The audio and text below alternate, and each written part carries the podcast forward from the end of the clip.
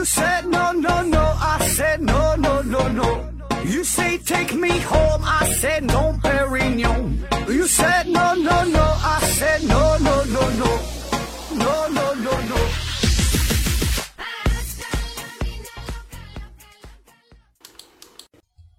拼命探索，不计后果。欢迎您收听思考盒子。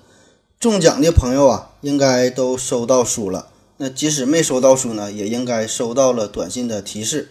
我估计这一两天的事儿，他马上就能到货。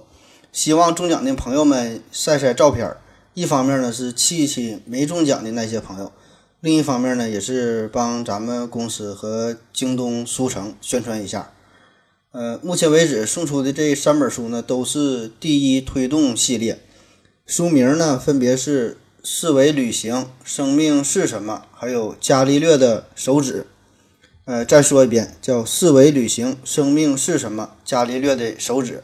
有兴趣的朋友啊，可以在网上下载电子书看一看。说实话是不太容易看得懂。那如果看完了电子版的，觉得很有兴趣，可以再买纸质版的也行。反正催眠效果是挺好的。如果家里边有失眠的朋友呢，可以试一试，多看一看。感谢各位朋友的参与与支持，也要感谢京东商城，同时呢，还要感谢湖南科学技术出版社的大力支持。呃，因为这本书呢是人家出版提供的，呃，也欢迎各位朋友继续参与咱们的这个抽奖送书的活动。参与方式还是老办法，那不知道的问问你家隔壁老王。当然了，这个听节目的主要目的啊，不是为了中奖，主要呢是学习知识。那怎么能学习知识呢？就得看书呗。那没有书怎么办呢？就得买呗。去哪买呢？就得上京东书城呗。好了，这广告做完了，咱得说点正事儿了。上一系列我们整了四期四期这个哲学有关的栏目，嗯，耗费了我不少的脑细胞，所以呢，这个这一系列咱就换点别的了。这哲学系列哈，这个东西真不是好人能讲的，咱换换别的口味儿。刚刚过去的这个夏天啊，全国各地的朋友几乎都是同样的感觉，就是一个字儿热。那不管是海南岛还是哈尔滨，三十多度的气温呐，这都是轻轻松松、平平常常的事儿。整个城市呢，就像是一个大蒸笼一样，天天都是免费的蒸桑拿。那么大家是否想过这样一个问题呢？就咱们这个正常人呐，人体的体温是三十七度，可是呢，当周围的温度达到三十二三度的时候，我们就会感到酷热难耐。而我们觉得最舒服的温度呢，基本呢就是二十三度左右。这呢远远没有达到我们的正常体温。那这个是咋回事呢？嗯，按理说哈，这个。咱们体温是三十七度，那周围的温度应该是是也是三十七度，这样呢能和我们身体达到一种一种平衡，我们应该最舒服才对呀。那当然了，你可能会说这个三十七度嘛，这乘以零点六一八，也就是黄金分割率这个数，然后呢算出来这数就约等于二十三度。这个数确实是这个数哈，但是这背后的原理是啥呢？咱就得研究一下了。你看看咱这个开篇上来就提出一个小问题。多么引人入胜啊！就让大家带着思考，愿意呢继续的听下去。今天呢，咱们就聊聊体温的事儿。不仅呢是咱们人体的体温，还要聊聊动物的体温。说到体温这事儿啊，呃，不知道各位有没有农村的朋友？呃，小时候或者是现在呀，这个生活在农村，那么你是否亲密的接触过鸽子，用手摸过、抱过鸽子呢？或者是家里有养过鸡的朋友？就抱着鸡呀，会感觉很温暖。那有过经历的这种经历的人哈，我一说就懂了。就我说的就是一般的鸡呀，抱起来就会很温暖。那为什么会感觉温暖？一个很明显的解释，就是因为它们身上有羽毛呗，所以摸起来暖和。但是呢，还有一个更根本的原因，就是这些鸡它的这个体温确实比我们的体温要高一些。呃，一般呢是在四十到四十二摄氏度。而有一些鸟类呢，更是可以达到四十四摄氏度。而对于另一些动物来说，那如果你抚摸青蛙或者是蛇的话，一定呢就会觉得很凉。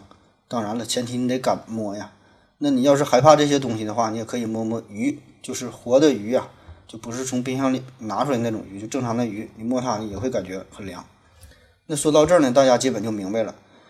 我刚才讲的这些东西，好像多少都有点印象，就咱们上学的时候都学过。这个呢，就是恒温动物与变温动物的区别。这个恒温动物也叫温血动物啊，这个变温动物也就是咱们平常说的冷血动物。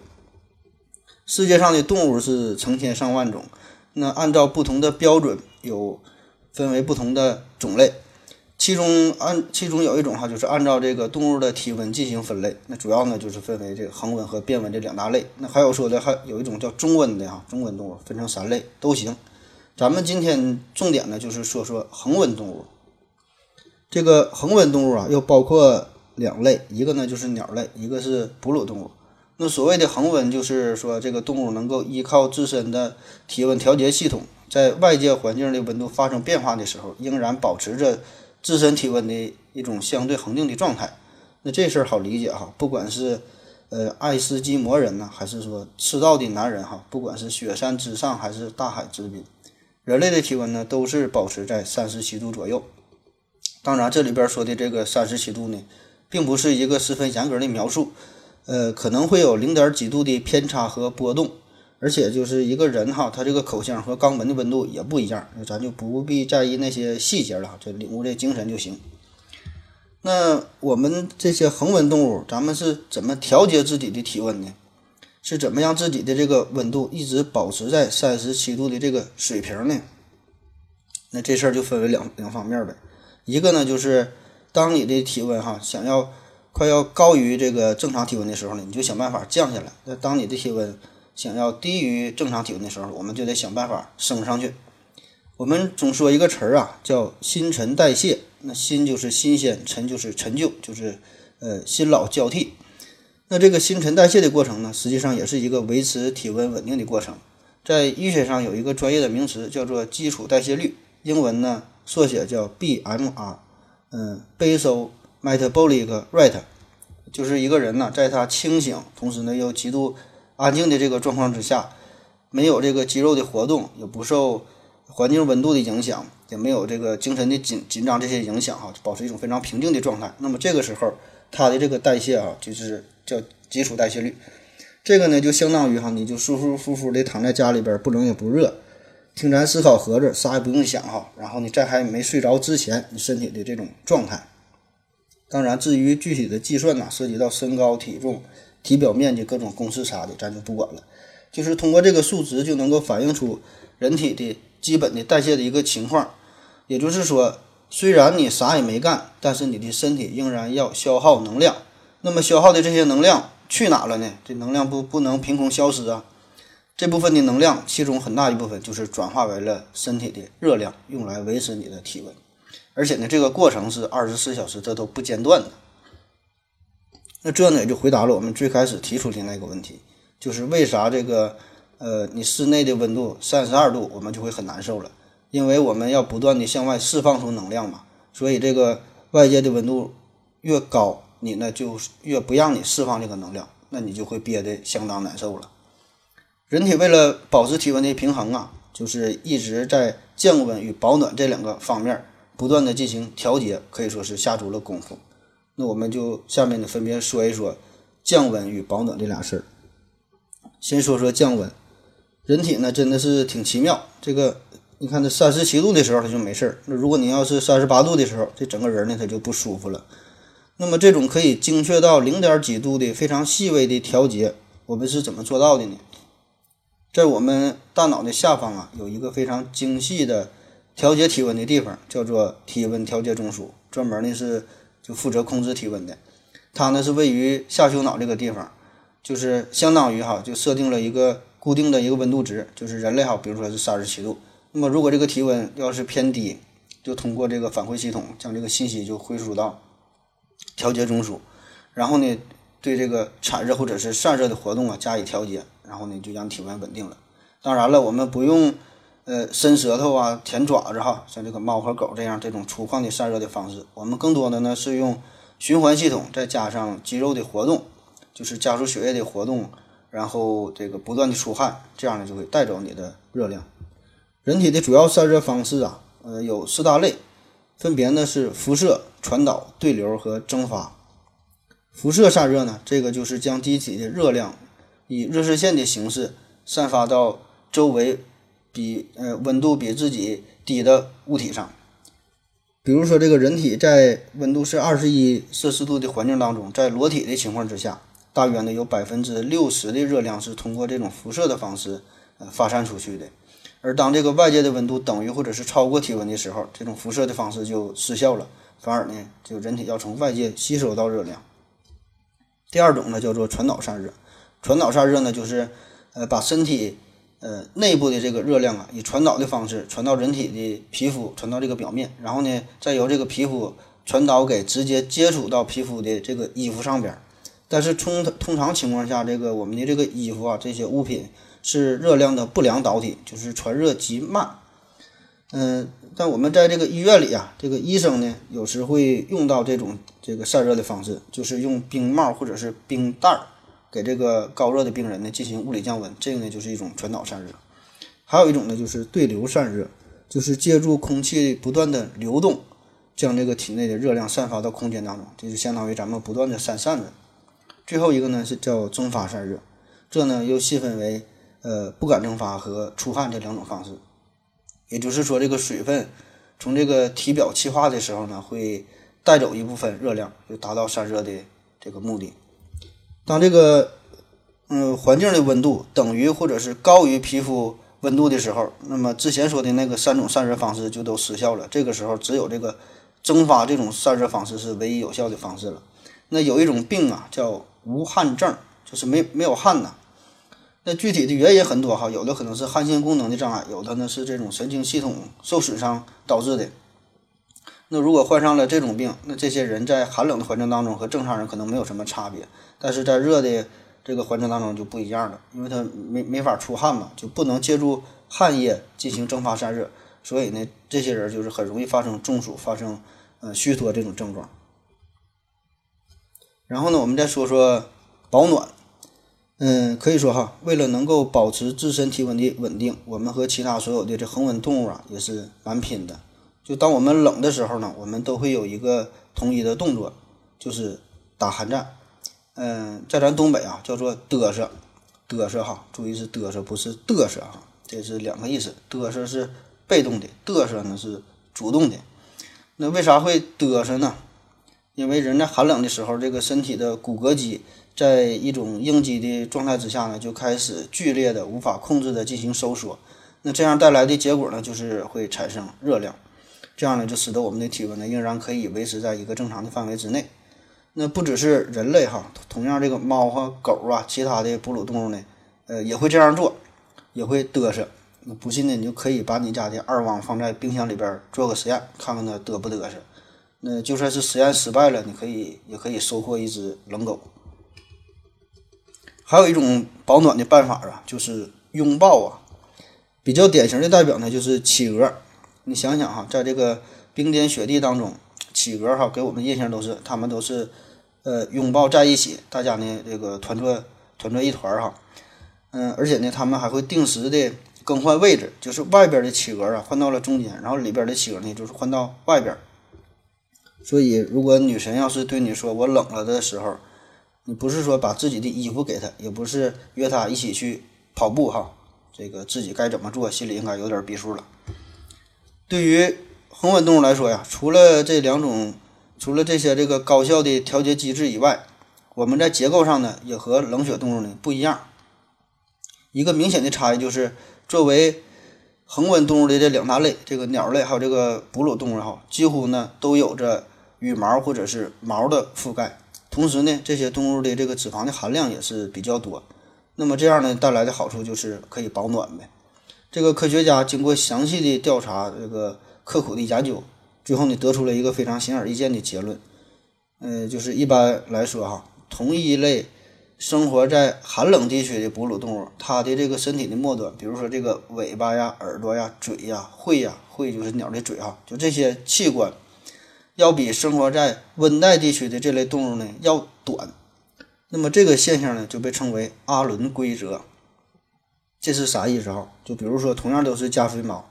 那加菲猫生活在赤道上的加菲猫，它的尾巴呢可能有五十厘米长；生活在北回归线上的加菲猫呢，尾巴可能只有三十厘米长；而生活在北极圈以内呢，尾巴可能只有五厘米长。那为啥会出现这种情况呢？就是因为怕冷呗。那我们冬天都会有这种感觉呀，这个北风那个吹，雪花那个飘。那这个时候你骑个自行车，身体哪个部位最冷？基本呢就是鼻子、耳朵、手指头、脚趾头。你看这些都是突出的地方。那一方面是因为这些器官位于末端嘛，这个血液循环很差。还有一个原因呢，就是这些凸起的这种结构哈，散热呢也会更快。这个你可以看看自己家的这个暖气片，把电脑拆开看看 CPU 和显卡上的散热片啊，都是这种结构。就是说，在非常有限的空间内，如果你增加了它的表面积，那么呢，它的散热效果呢也就更更好了。这呢就涉及到了叫相对表面积的概念。我们刚才提到了那种呃传导散热的方式，传导散热哈，这种方式就比就与物体的表面积关系十分的密切。就是你增加了物体的表面积，那你就更容易散热。那你就想吧，这同样一坨面哈，一个是烙成了大饼，一个是蒸了馒头。那假设它们都挺热，在同样的初始温度、同样的室温情况下，哪个凉的快，哪个先吃到嘴儿呢？那保证是这个大饼了。那科学家就说了，这个呢就叫做相对表面积效应。其实，呃，细说起来啊，这这有兴趣的可以算一下，这个不没有啥难的。你拿个笔可以算一下，咱就用最简单的这个球形。呃，举个例子吧，假设这个球的半径是 r，那么它的体积呢就是三分之四派 r 立方，它的表面积呢就是四派 r 方，所以它的相对表面积就是呃四派 r 方比上三分之四派 r 立方，然后最后一约分一算哈，剩下来就是三比上 r。这呢也就意味着这个球的半径越大，它的相对表面积就越小，它的这个散热啊也就越少。那对于动物来说，也就是你长得越大，这个保暖效果就越好呗。所以说，这个就是北极熊长那么大的理由了。那可能它比咱们更早的知道了这个公式。除了体积呀，恒温动物的这个羽毛还有这个毛发哈，这个也都是相当的讲究了。这个羽毛和毛发中间呢，能够封存住一个空气层。那么这个好处呢，就是可以起到一个很好的保暖的效果。就比如说羊毛啊。这个羊毛它有更高的螺旋度，这样呢就可以融入更多的空气，就起到一个很好的隔热的效果。所以咱们都薅羊毛做羊毛衫儿哈，冬天穿上就很暖和了。注意哈，咱们总说哪个衣服暖和暖和的，其实说这个并不是衣服本身它发热暖和，只是说这个衣服的保暖效果好，也就是说它把这个人体和外界能够隔绝开来，这样人体散发出的热量呢就不易流失掉，而是呢局限在人体和衣服之间。这样呢，给我们带来的宏观感受就是说，这个衣服很暖和了。这个也可以看看自己家的窗户，现在这小区窗户呢，基本都是双层的了，就中间的隔了一层空气，这样呢就起到了一个很好的保温效果嘛。那大家呃有兴趣哈，把自己家窗户都检查一遍，看看有没有漏漏气的，有漏气的赶紧找物业去换一下。恒温动物呢，不仅有这个毛作为保暖哈，还有这个脂肪层来保暖，就连这个水中的鲸，还有这个海豹。还有一些鸟类，就比如说刚才说的企鹅，它们的身上呢都有一层特殊的、很厚的隔离脂肪层。那么这层的作用呢，也是一个保暖的作用。那对于鲸鱼来说呀，这层呢就叫做鲸油，这是真事儿哈，真叫鲸油。好了，咱们休息一会儿。我要跟正南去尿尿，你要不要一起去啊？我也要去。哎，风姐，我要跟正南、阿呆一起去尿尿，你要不要一起去啊？好了，喝了口水回来，下面咱们继续聊。介绍完了恒温动物的散热与保温，我们呢再说几个比较有趣的恒温动物。科学家们就发现哈，不只是鸟类和哺乳动物，还有一些鱼类呀，也是恒温动物。最具代表性的呢，就是翻车鱼。就是一般鱼啊，它都是冷血动物，但这个鱼挺特殊。这个翻车鱼长得很长，嗯，体长呢可以达到三米到五米。体重呢可以达到二到三吨，这个呢就相当于呃两到三个一吨重的鱼了。起初呢，人们常常看到这个翻车鱼啊，它是就是翻着身子躺在水面上，就给一种在晒太阳的感觉，所以呢起名叫翻车鱼。嗯，但后来就感觉吧，这个不管是渔民呢还是老司机哈，这都觉得这翻车鱼啊这个名儿不太吉利，所以呢就是改名了，就通过最后投票就改完名儿，呃叫慢波鱼。那说了半天，这个鱼它是怎么保持自己体温恒定的呢？那你想想，在这个茫茫的大海当中啊，这个海水可老凉了。那翻车鱼呢，是用一种非常原始的机械振动振动的方式，也就是通过不断的拍打胸鳍来产生热量，然后呢，这个再通过这血液循环呢，把这个热量呃传递到全身。那这哥们儿为了能够成为一名鱼类中的恒温动物，这也是真挺不容易。还有一些昆虫呢，也有恒温的趋势，比如说蜜蜂。这个蜜蜂的幼虫啊，呃，只有在三十二摄氏度到三十六摄氏度的时候呢，才能正常的发育。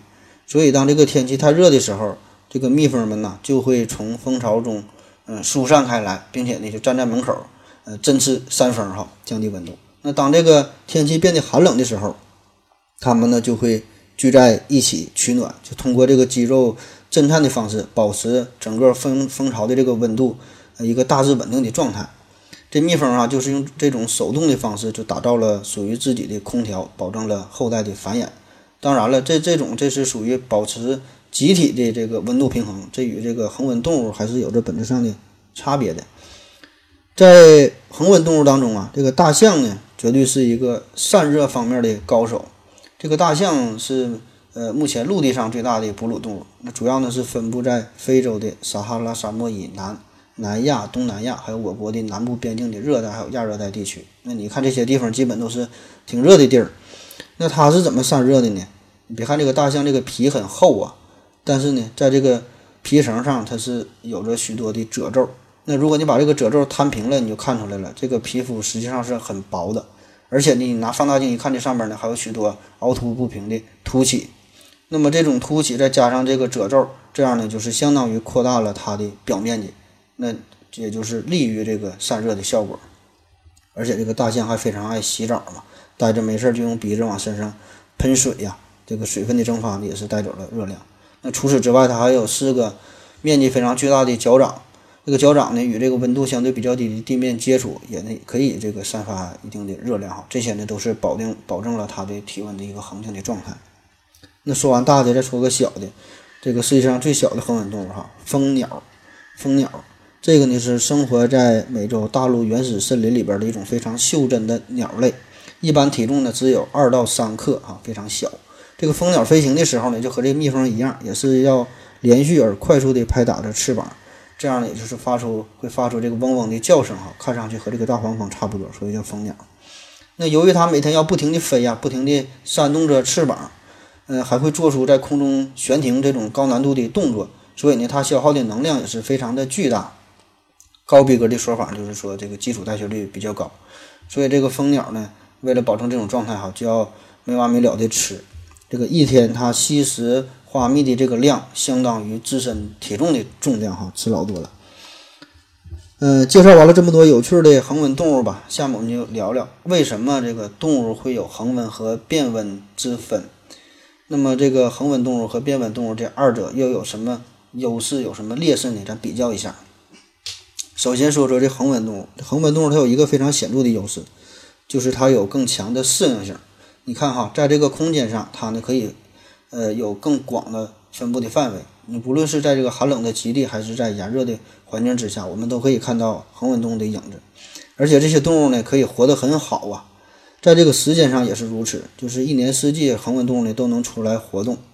虽然这个变温类的动物，它们在这个低温环境之下呢，也能维持着基本的生存。但是呢，它的这个活动量就是明显明显减少了，甚至呢是完全的停止。就比如说鱼类，这个鱼类在低温环境下就是很少的活动。那么更极端的例子哈，就是冬眠呐，就太冷了，一睡就睡好几个月。而这个鸟类和这哺乳类动物，呃，它们在这个低温环境之下呢，仍然保持着一个正常的活动的状态哈，泰然自若，谈笑风生。所以你看，这南极呢，它有企鹅；在北极有北极熊，这都是恒温动物。而在这个极地地区的。表面就这个陆地上几乎呢是看不到变温的动物，它们呢只能生存在海洋之中，因为毕竟这个水里边比这个陆地上呢还是暖和多了。那刚才为啥说是用了几乎这俩字儿哈？因为凡事都有例外。呃，我查了一下，有一种叫做极北葵哈，这是一个蛇类，它们呢是可以生活在北极圈内的，它呢是属于这个变温动物哈，是那个冷血动物。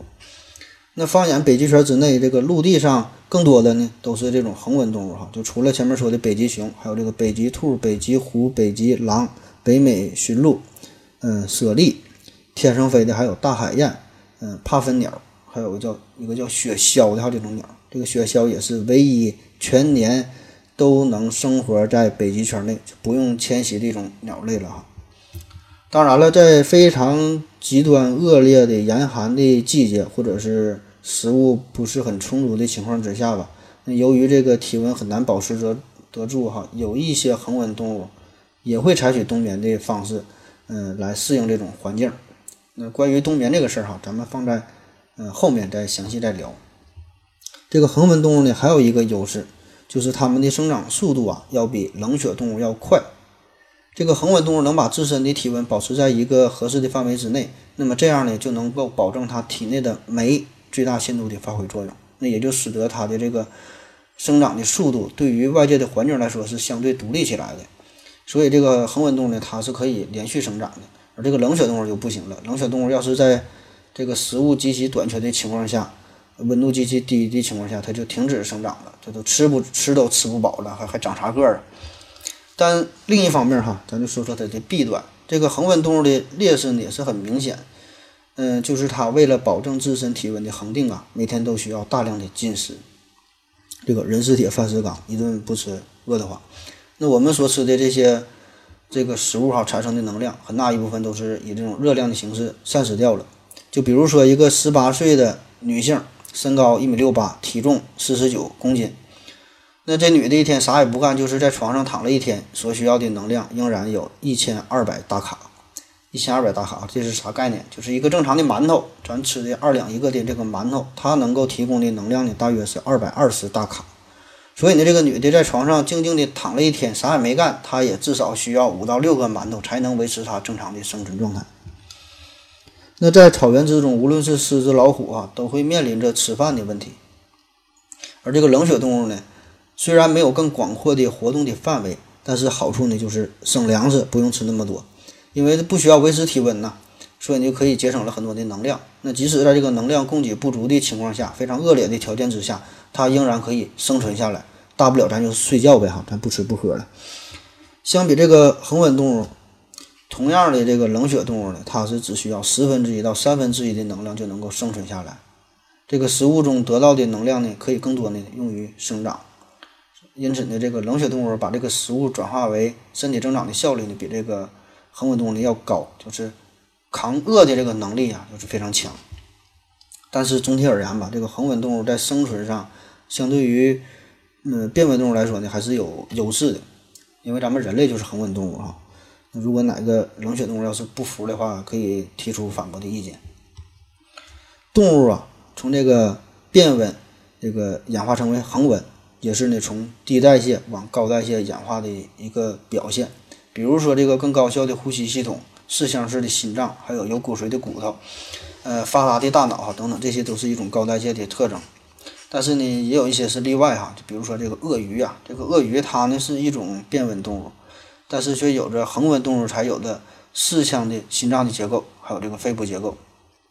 于是呢，就有人猜想了，说这个鳄鱼是三叠纪，三叠纪的时候，它的这个祖先呢，其实是像鸟类和哺乳类动物一样，非常的活跃，然后才有着这个很高效的这个代谢的状态，哈，有这个特征。但是因为后来环境的改变吧，被迫呢又变成了变温动物，这样呢才能适应食物来源不足、不是那么稳定的这个水域的情况。其实进化这事儿哈也挺有意思。你看，现在咱说这恒温动物不两大类嘛？这个鸟类和这个哺乳类还两类。但是这两只生物很早很早就开始分道扬镳了。也就是说，虽然它们都是恒温动物，但是呢，它们却不是同源的结果。就它们这个体温调节方式，并不是从一个共同祖先所得到的，而是慢慢的一种趋同演化所导致的。那么至于这个背后的谜团哈，那就等着更厉害的人去研究吧。咱们说说下一个事儿，嗯，下一个问题就为什么恒温动物的体温都集中在三十七度附近呢？你比如说鸟类哈，鸟类的体温呢一般就是三十七度到四十四度之间，嗯，哺乳动物呢一般就是二十五度到三十七度之间哈，咱们人类正好是三十七度。那为啥这些恒温动物不把体温设定成十七度、二十七度或者是八十七度、九十七度呢？我们之前介绍了，这个恒温动物啊，要消耗许多的能量，呃，转化为热量维持体温。那想一想啊，如果我们不把这个自身的体温设在三十七度，比如说我们设在二十度，那不用设这么高，咱就不用吃那么多东西了，这不就能节省很多的能量了吗？对于这个问题啊，现在还没有一个统一的答案，但是呢，有以下这些思路哈，就我我整理来的，然后供大伙儿参考。第一个呢，就是与这个动物体内的酶的活性有关。啥叫酶呀？这个咱上学的时候都学过，就化学反应里边有催化剂。那这种酶呢，就是一种催化剂，它是一种生物催化剂。这个酶它的活性呢，是对环境啊有着非常苛刻的要求。那最主要的呢，就是这个温度的变化。那一般来说，动物体内的酶最适宜的这个反应的温度呢，是三十五度到四十度之间。因为这个酶的化学本质呢，一般呢就是蛋白质，少数呢是 RNA。而这个蛋白质它在高温的时候呢，会发生变性，说白了就是生鸡蛋煮成熟鸡蛋了。那同样，这个酶啊，在高温的时候也会发生变性，这样呢，它就失去了活性。同样，它在低温的条件下呢，也没法更好的发挥效果，所以呢，只能集中在三十五度到四十度之间。那如果要不是这个合适的温度，那机体的代谢的效率呢就会降低，甚至呢无法完成基本的生理功能，这个动物可能就不存在了。当然，这个说法啊有一个明显的 bug，就是到底是因为我们的体温恒定在三十七度，才让我们体内保留下了相应的这种酶，还是说因为有了这些三十七度时才能发挥最大功效的酶，才让我们的体温恒定于三十七度？就是这俩呢是谁是因谁是果的事儿？这个呢，现在科学家呢也没研究明白，或者也咱也可以套用一下仁泽原理的说法，就是因为我们的体温啊，现在体温是三十七度，所以呢我们才会提出这样的问题，就是问为啥是三十七度？那如果我们的体温是七十三度的话，我们就会问了，我们体温为啥是七十三度？就是那人的体温呢，总得有个温度，不管是啥温度，你都会这么去问。而这个留在你体内的这个酶哈，当然是最适合于你体内你身体的这个温度了。嗯，第二种解释呢，是从环境的角度来分析，就是地球上啊，这个大部分的地区，它的温度呢，一般不会超过三十七度。虽然咱说哈，有一些特殊的地方，比如说沙漠里边可能达到四十度甚至五十度的高温，但是呢，那个不是一个常态。咱就说一般的情况下，不管是热带、亚热带、温带哈这些地区，就多数的地区温度不会太高，一般的波动于也就是二三十度左右。那经过这么多年不断的进化之后，我们的体温呢就是恒定于三十七度，就比这个正常的温度呢稍微高一些。这样呢，我们通过进食产热就能保证了自己的体温，然后呢再通过一些散热的方式，就把这个体温呢调整在一种非常舒服的状态。因为对于大部分动物来说，这个散热比这个保暖那更困难。特别是周围的温度要是高于体温的时候，那只有蒸发这一种散热方式啊。这前面说了，所以说你要维持一个比周围环境略高的体温，这个呢是一个最佳的策略。嗯，第三种解释呢，还有一种研究哈，说这个生物生物体设定这个体温，设定在一个比周围环境较高的温度，这样呢就可以使得肌肉收缩更快呀，就不易疲劳。这么这个呢，对于捕食者来说是非常有利的，也可以说是一种生物进化的。一个结果，那这是啥意思哈？因为你这个动物，动物嘛，动物你得你得动啊，那你一动呢，它就会产生热量呗。呃，比较专业的说法呢，就是一动它一身汗。所以为了保证肌肉能够快速持续的收缩的运动哈，保持这种状态，那么生物体的体温呢就设定成了比环境体温略高的状态。当你运动之后产生体温，也可以这个散热哈排出去。所以，同样是恒温动物，这个鸟类比哺乳动物这个体温呢还是要高一些，因为这个鸟类它经常要进行长距离的飞行，就得就俩膀不断的扇呐，这样呢就需要持久的这个肌肉的运动，这样呢它的这个产热也相对比较高，所以呢就比哺乳动物的体温也要高一些。嗯，第四个第四种解释呢，这个挺有意思啊，这我查到的，说是保持恒温呢，是因为呃为了抵御这个致命的真菌。真菌呐，真菌这也是一种菌。注意哈，这真菌它和细菌是俩回事儿，它也不是呃细菌的这个下属哈，它俩是这个关系是并列的。那具体是啥是真菌哈？这个三两句话我也说不明白。反正你给它当成细菌呢也行。就在这个地球上啊，呃，近几十亿年里，这个真菌呢一直都是地球生命故事的主角之一，发挥了很大的作用。它们呢可以侵蚀几乎所有的物种。动物、植物啊，什么都能，就比如说这个植物上边叶子，这就就经常有真菌。嗯，两栖类这个爬行类的动物呢，也是经常携带着这个真菌的病原体。那我们我们人类哈，对我们人类来说，常见的就是这脚气呀，这脚气也是一种真菌感染。然后我们吃的这个蘑菇呢，这个也也是真菌。研究就发现了，真正能够入侵到人体体内，并且兴风作浪的这个真菌数量哈，其实是非常少的。嗯，除了咱先头说的这个引发脚气的这个呃毛癣菌，还有一种呢，就是常见的就是肺囊虫，这个也是艾滋艾滋病患者很常见的一个肺部的合并症哈引起的，就是这个免疫力低下了，它这个呃才会引起这种感染。而除了这两种真菌之外，临床上其他的那些真菌，绝大多数呢都是由于滥用抗生素、菌群失调所导致的这个真菌。就是这个这个真正的，呃，人类接触的真菌，并且是引起这种感染来说，就比起细菌和病毒来说，哈，这种真菌的数量呢是太少了。不只是人类啊，就绝大多数的哺乳动物还有鸟类都很少受到真菌的这个骚扰。尽管呢，我们会接触到的真菌可能达到四千种，但是哺乳动物身上只有不到。五百种的真菌，而且这些呢，绝大多数呢都不会致病。而对于鸟类的研究呢，也是显示了同样的结果，就是鸟类呢也不会几乎没有这个真菌引起鸟类的这个感染，引起鸟类的疾病。然后人们通过这个事儿呢，就想到了这个，你看人和鸟类都不容易受到真菌的感染，那么是否与它们都是恒温动物有关呢？于是乎呢，就展开了这个温温度与真菌相关性的一些研究。然后呢，最后这个研究结果就表明了，负四摄氏度到三十摄氏摄氏度哈，这个区间呢是大多数真菌频繁活动的范围。那一旦超过这个范围，它们就难以生存了。大约只有不到三分之一的真菌能够在三十七度以上的环境当中生存，而仅有百分之五的真菌能够生活在四十一四十一摄氏度这个以上的这个环境。接下来，这个生物学家呢，就是仿照哺乳动物的。身体的尺寸以及维持温度所需要的能量的损耗，啊，模拟它们适宜的这个身体的温度，然后呢，再将，嗯，把这些结果哈和这个温度的变化呀，对这个防御真菌的影响这个模型进行结合，结果就发现耗能成本最少、这个防御效果最好的黄金的温度哈，算出来的结果就是三十六度七，那这个温度就与我们人类还有很多的哺乳动物的这个体温呢，就是惊人的一致了。而那些体温比这个黄金体温略低的少数的哺乳动物呢，它们就更容易感染真菌。嗯，最具典型的代表就是这个鸭嘴兽啊，那鸭嘴兽它的体温就是三十二度哈，很容易感染真菌。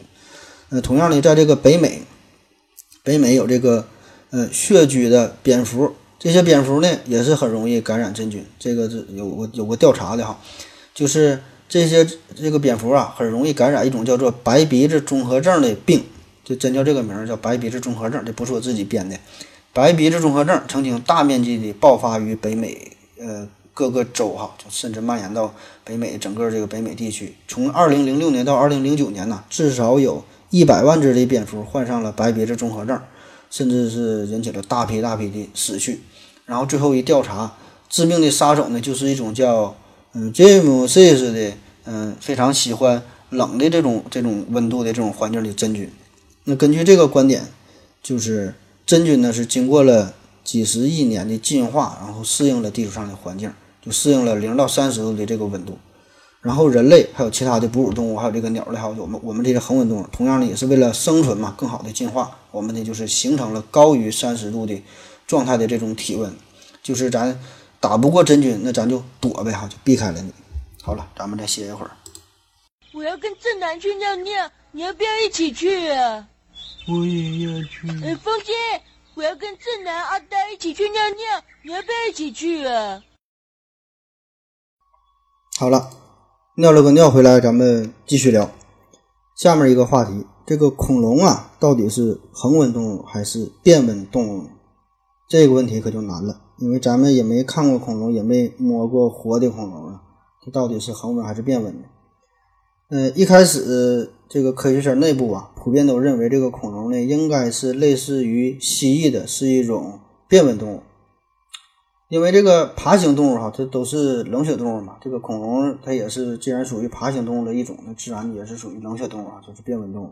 但是后来呢，随着科学的进步，考古的发掘的增多，这个事儿呢，这个争议也就是越来越多。有的呢就说这恐龙啊，它是恒温动物；有的说呢，这恐龙呢是处于恒温和变温动物之间的一种动物。不管咋说吧，那就得研究呗。那主要的研究还得从这个恐龙化石入手。有研究就表明了，这个部分恐龙已经呢有类似于鸟类的较为复杂的肺部的结构。那这个结构就有助于帮助恐龙更高效的新陈代谢。那通过对比恐龙的骨骼，也表明了这个恐骼恐龙和哺乳动物的这个骨骼一样呢，有更高的新陈代谢的要求。那么这个事儿呢，就提示我们这个恐龙啊，可能是一种恒温动物。那关于这个骨骼这个事儿啊，咱可以稍微介绍一下。嗯，基本啊，所有的这个变温动物，这个能量转化率它都是比较低嘛，所以那个骨骼上的这个血管的密度也是相对比较低。钙磷交换的一个场所叫做哈弗斯氏血管呢，这个呢也是比较少。就是当它们冬眠的时候，由于生长比较缓慢，就会出现疏密不均的一个生长环儿。这个呢就可以类比一下，就是这个树木的年轮呐，这冬天和夏天哈。嗯，这个南边和北边哈，这个这个长得它就是不一样。而这个恒温动物呢，它就没有这种生长环，它是非常均匀的。科学家就发现了，这个恐龙的骨骼当中呢是有着比较丰富的哈弗斯氏血管，但是呢却是没有这这些特殊的生长环。这个证据哈就表明了这个恐龙可能就不是变温动物了，而是恒温动物。在二零一二年，西班牙和挪威的研究人员呢就采集了羚羊、鹿、长颈鹿等四十一种。恒温动物的骨骼的标本，通过对照恐龙骨骼的指数和这个恒温哺乳动物这些指数之后，哈，就发现这二者呢极为的相似。同时呢，也表明了这个恐龙不仅是生长速度很快，而且呢，这种生长呢是有赖于非常高的代谢效率，哈。那这些证据呢，也是提示这个恐龙呢是倾向于恒温动物。然后还有这个其他的研究，这个比如说这个加州大学呃洛杉矶分校有个叫罗伯特。嗯，伊格尔的这个团队哈，他们的这个切入点呢是很有启发的意义。就是你想直接测量恐龙的体温很困难，但是呢，我们可以间接的，我们可以测量恐龙蛋的温度。那你知道了这个恐龙蛋的温度，你不就是知道这个蛋的他妈的温度了吗？不就能测出这个恐龙的温度了？于是呢，他们就检测了这个出土于阿根廷和这个蒙古的这个恐龙蛋蛋壳的化石，然后呢，分析这个蛋壳的化学成分。以此呢来确定这个蛋壳形成时的温度。阿根廷的这几个恐龙蛋，这是非常老了，几个老蛋，大约呢有八千万多岁哈。这个是这个雷龙的蛋，雷龙哈，雷龙就是一种体型比较大、脖子比较长这种龙，属于呢蜥脚类的动物，是曾经漫步于地球之上的一个最大的一种生物之一了。然后在蒙古戈壁沙漠的这个蛋呢，就稍微年轻点是七千多万岁。这个蛋呢是窃蛋龙的蛋，这窃蛋龙哈也叫偷蛋龙，偷蛋的龙。但注意哈，这个科学家研究的这个蛋哈，这个是真正偷蛋龙下的蛋，不是偷蛋龙偷来的蛋啊。研究偷来蛋就没没有意义。这个偷蛋龙它的体型呢那就小了很多了，这体型一身长一般就是两米左右，嗯，并且呢它和霸王龙还有这个鸟类啊，这个亲缘关系是很近。最后这研研究结结果呢就表明了。这个犀角类这个动物，这个雷龙，它的体温呢比较高，可以呢达到三十八摄氏度；而小一些的这个头蛋龙，它的体温呢相对比较低，可以呢达到三十二摄氏度左右。同时呢，这科学家呢还得研究这个当地的古代土壤的成分，然后推测出这个温度，然后就研究这个这个头蛋龙它的筑巢的上层土壤中的这个矿物质啊，最后呢估算出了，呃，恐龙灭绝之前这个蒙古地带。当时的温度呢，大概在二十六摄氏度，那这就说明这个恐龙它的这个体温是显著的高于周围环境的这个温度了。这个呢，也是为这个恐龙是恒温动物提供了一个佐证。但是我个人感觉哈，这个孵蛋的这个恐龙啊，毕竟是恐龙的一种特殊状态，那它与正常的恐龙会不会有差异呢？哈，这事儿不好说。就比如说恒温动物，就咱们人类啊，在这个怀孕期间。还有这个冷血动物，就蛇，蛇在孵化这个蛇蛋的时候，它的体温呢都会有一定的波动，都会有一定的变化。那么这个恐龙呢是否也会如此呢？当然，这我就是瞎合计一下哈。那大家可能会好奇了，八千多万年的恐龙蛋，这科学家是怎么推算出这个蛋的温度呢？具体的做法啊，他们是先测量了十三种鸟类和九种呃两栖动物的蛋，并且呢逐步建立了测量蛋壳温度和化学成分的一个模型。通过测量碳酸钙中碳十三和氧十八化学键的丰度的差异，用质谱仪分析这两种重合处聚合的程度，然后呢就可以确定矿物质形成的温度了。这原理这么简单哈，咱我就不展开说了。有不明白的，回家自己查查新华字典去吧。还有一些人认为啊，说这个恐龙呢是中温动物，中温呐，就中间的温度了，介于恒温和变温之间。嗯，也有的管叫半恒温动物。这个动物现在也有哈，典型的代表就是大白鲨和金枪鱼。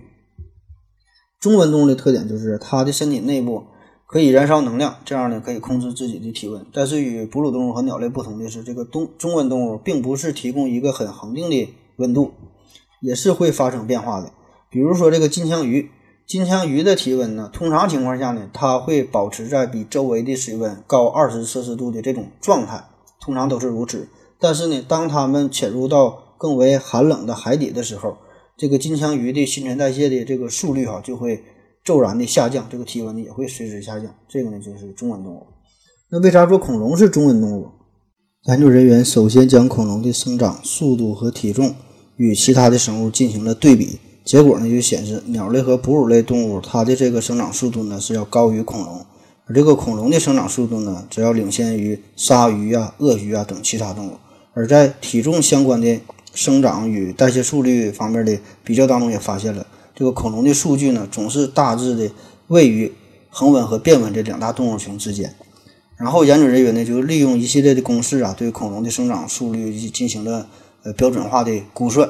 反正就是各个方面各个数据就一顿比较一一顿算，最后的结果呢，就显示出了这个恐龙它呢总是位于变温和恒温动物之间。所以就得出了结论：这个恐龙既不是恒温，也不是变温动物，而是呢中温动物。那么这种折中的这种体温设定的方式，对于恐龙来说也是有着巨大的优势。这样呢可以让这个恐龙的这个能量消耗啊能够慢一点，就是说这恐龙呢可以少吃一点，就能维持住它的生命。这个推论呢也是有一定道理的，因为从这个恐龙的分类来说哈，一开始它是被列为爬行类的一目嘛，后来呢是。独立出来一纲，然后按照恐龙的这个骨盆的形态不同，下又分为两个目，一个呢叫做蜥臀目，一个叫做鸟臀目，就是看它屁股长啥样。一个呢像蜥蜴的屁股，一个是呢是像鸟的屁股。那你看这个蜥蜴呢，它就是爬行类动物，这个就是变温动物；而另一类这个鸟类哈，它呢就是恒温动物。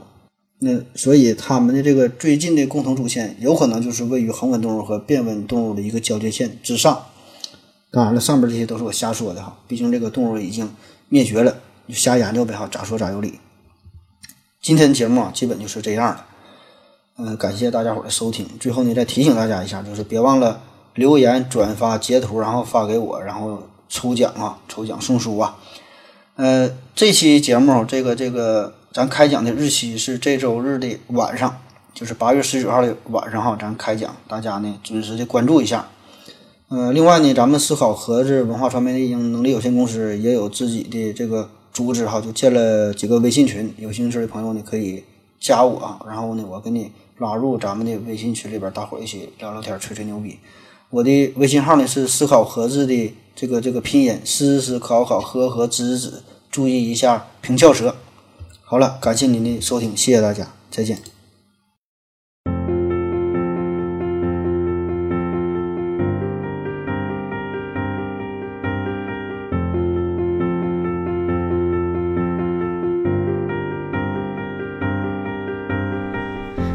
蓝色的海面